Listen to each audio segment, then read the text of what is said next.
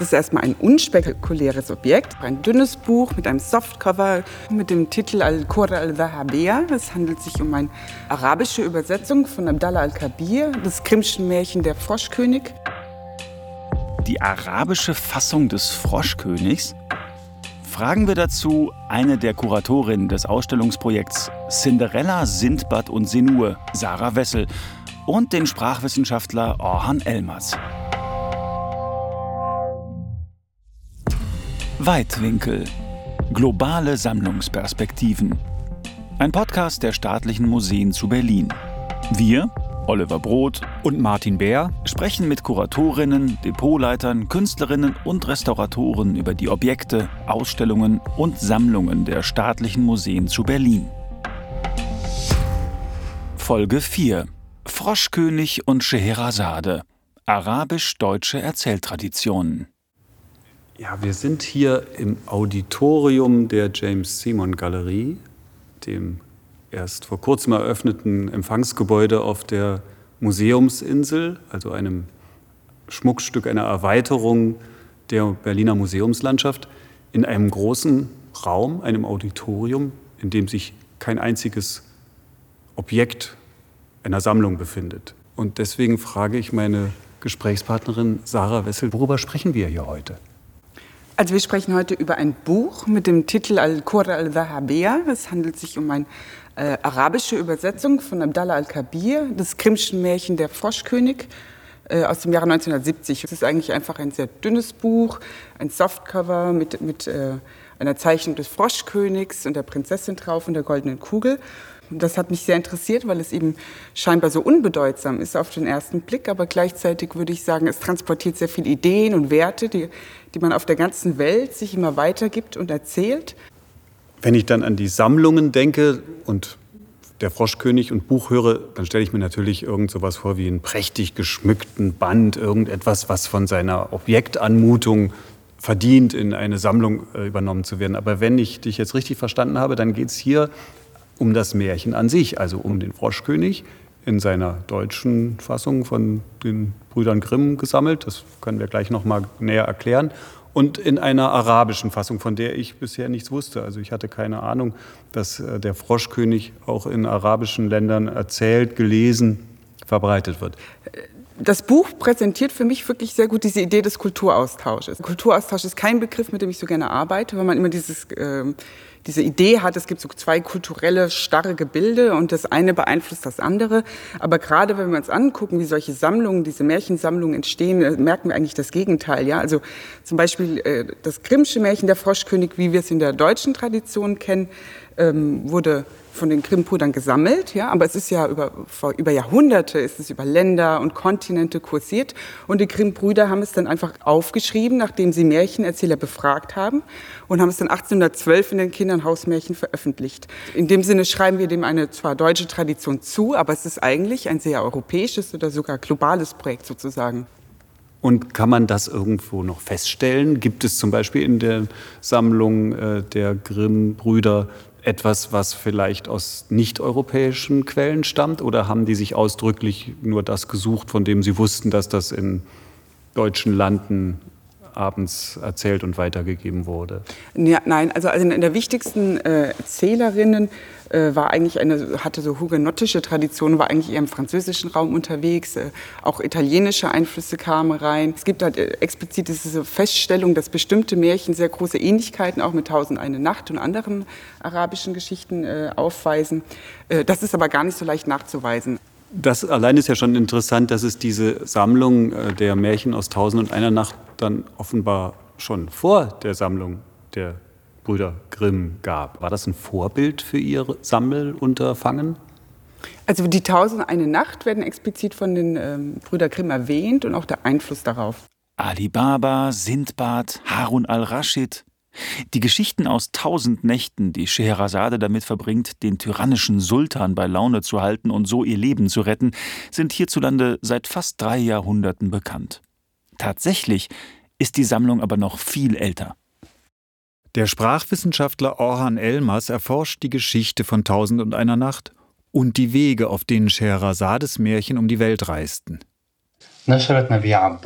Im Jahr 1949 machte Nadia Abbott, die erste Frau, die an die Fakultät des Oriental Institute der University of Chicago berufen wurde, eine spektakuläre Entdeckung. Sie analysierte die Überreste eines Papiers, das sich als ältester Beleg für die Existenz der unter dem Titel Tausend und eine Nacht bekannten Sammlung von Geschichten erweisen sollte. Nadia Abbott datierte das Fragment Nummer 17618 aus der Sammlung des Oriental Institutes auf das 10. Jahrhundert. Es gilt bis heute als das älteste erhaltene Zeugnis Zeugnis eines Papierbuchs von außerhalb des fernen Ostens. Das Papier, das Nadia Abbott entzifferte, ist tatsächlich weit über 1000 Jahre alt. Es ist kein Teil von Tausend und einer Nacht. Es gehörte zu einem Katalog, geschrieben in den Jahren zwischen 990 und 998 unserer Zeitrechnung. وقدم بائع الكتب البغدادي ابن النديم es handelt sich um einen Katalog, in dem der Bagdader Buchhändler Ibn al-Nadim zunächst das Werk mit dem Titel Der Tausend Nächte beschreibt und dann sein erstes Erscheinen in der arabischen Welt schildert. Al-Nadim berichtet, dass es die Perser waren, die Märchen, Fabeln und Geschichten aufschrieben und sammelten, dass viele dieser Sammlungen ins Arabische übersetzt, später überarbeitet und durch andere Erzählungen ergänzt und erweitert wurden.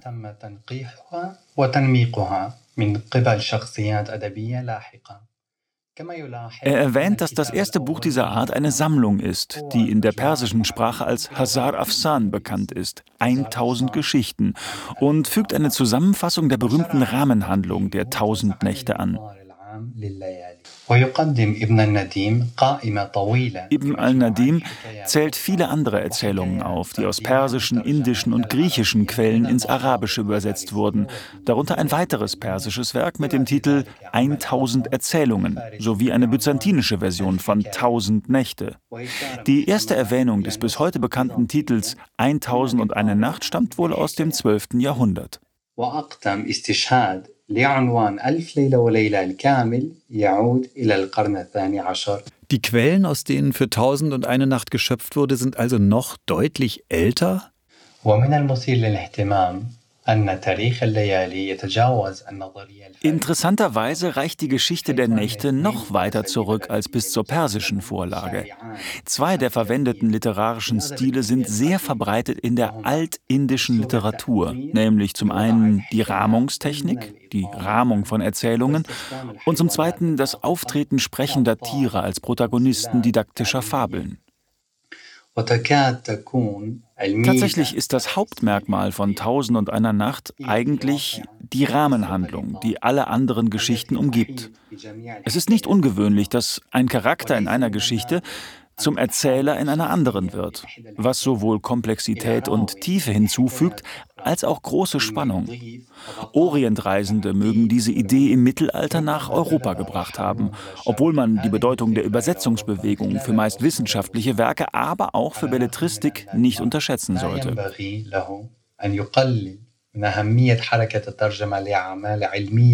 Diese Übertragung vom Arabischen ins Latein und ins Kastilische in Andalusien zu unterschiedlichen Zeiten zwischen 711 nach Christus und 1492 haben viel zur europäischen Literatur beigetragen.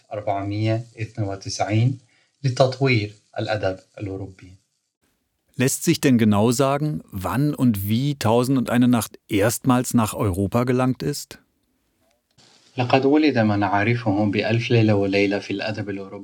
Das, was man in der europäischen Literatur als Tausend und eine Nacht kennt, entstand vor 300 Jahren als transnationaler Text.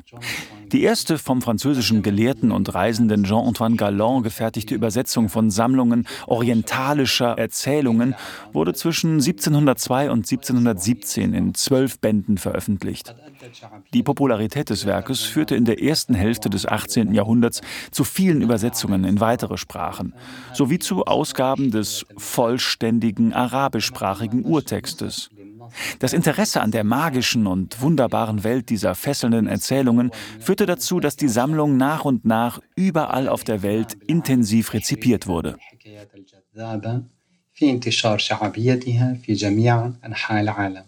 Die Geschichten aus Tausend und einer Nacht verbreiteten sich also rasch und sie stießen auf großes Interesse bei Dichtern, Schriftstellerinnen und Wissenschaftlern in ganz Europa. Kannten die Brüder Grimm also Tausend und eine Nacht? Wie gingen Sie damit um? Nahmen Sie sich das zum Vorbild?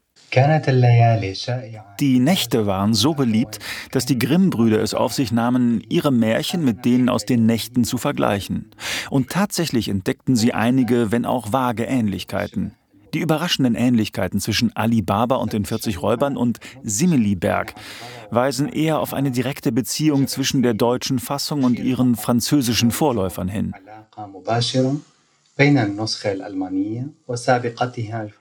Andere Erzählungen in ihrer Sammlung dürften jedoch tatsächlich indischer Herkunft gewesen und bereits über die arabische Literatur nach Europa gelangt sein.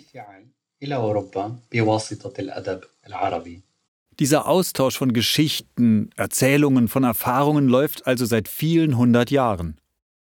Also wo sind eigentlich Gemeinsamkeiten in, in diesen verschiedenen Erzähltraditionen und wo gibt es Überlappungen, aber wo sind auch äh, Differenzen?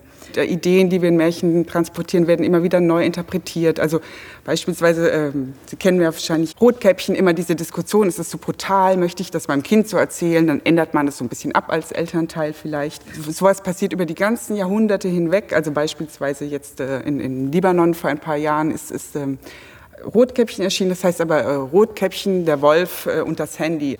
Rotkäppchen, der Wolf und das Handy? Das, ich hoffe, das wird wieder zurück übersetzt ins Deutsche. Ich glaube, da könnte ich meine Kinder jetzt noch mal dazu bringen, noch mal die, die Märchen wieder zu lesen. Und was mir bei unserer Ausstellung auch wirklich sehr wichtig war, wir haben ja auf, ganz bewusst auf Gemeinsamkeiten in diesen Erzähltraditionen hingewiesen. Da gibt es unheimlich viele was auch damit zu tun hat, dass man den arabischen Raum oft in den aktuellen politischen Debatten als so ein Raum, also ein Kollektiv irgendwie präsentiert. Und das ist ja eher so negativ konnotiert, ja, so mit Islamismus und Terrorismus und Frauen äh, haben keine, keine Freiheiten. Also, und das ist dann immer sehr undifferenziert. Der Araber als Stereotyp wird halt immer eher so negativ äh, dargestellt. Und in der Ausstellung war es deswegen so wichtig zu zeigen, es gibt viele Gemeinsamkeiten, es gibt auch Unterschiede natürlich, ja, aber oft sind die gar nicht dann so groß. Die arabische Fassung des Froschkönigs hat uns auf eine sehr spannende Reise mitgenommen. Und das ist ein wunderbarer Anlass darüber nachzudenken, was mit Kulturaustausch zwischen dem arabischen Raum und Deutschland eigentlich gemeint ist. Wenn wir sehen, wie Sammlungen wie die Grimmschen Märchen oder Tausend und eine Nacht entstehen, wird deutlich, dass es sich hier im Grunde um globale Projekte handelt. Selbstverständlich gibt es im arabischen Sprachraum nicht nur die Geschichten aus Tausend und einer Nacht. Wer Lust hat, moderne arabische Kinder- und Jugendbücher kennenzulernen, findet Übersetzungen ins Deutsche zum Beispiel in der Edition Orient. Im Susanna Rieder Verlag erschienen ist Walid Tahers Bilderbuch Der Schriftsteller und die Katze. Im Jahr 2021 auf der Liste Die besten sieben. Sinn, eine Geschichte aus dem Libanon von Hassan Sacheddin, erscheint im März bei Baobab Books. Die Ausstellung From Cinderella to Sindbad, German and Arab Timeless Tales, von Aschenputtel bis Sindbad, zeitlose arabische und deutsche Geschichten, die bis September 2021 in Abu Dhabi gezeigt wurde, ist in einem beeindruckenden virtuellen Rundgang immer noch im Internet erlebbar. In den Show Notes findet sich der Link. Viel Spaß beim Erkunden. Und wenn Sie diesen Podcast noch weiter erkunden möchten, sollten Sie ihn abonnieren. Weitwinkel, ein Podcast der staatlichen Museen zu Berlin, produziert von Martin Bär und Oliver Brot. Beim nächsten Mal geht es um die Wappenpfähle der Haida Gwaii.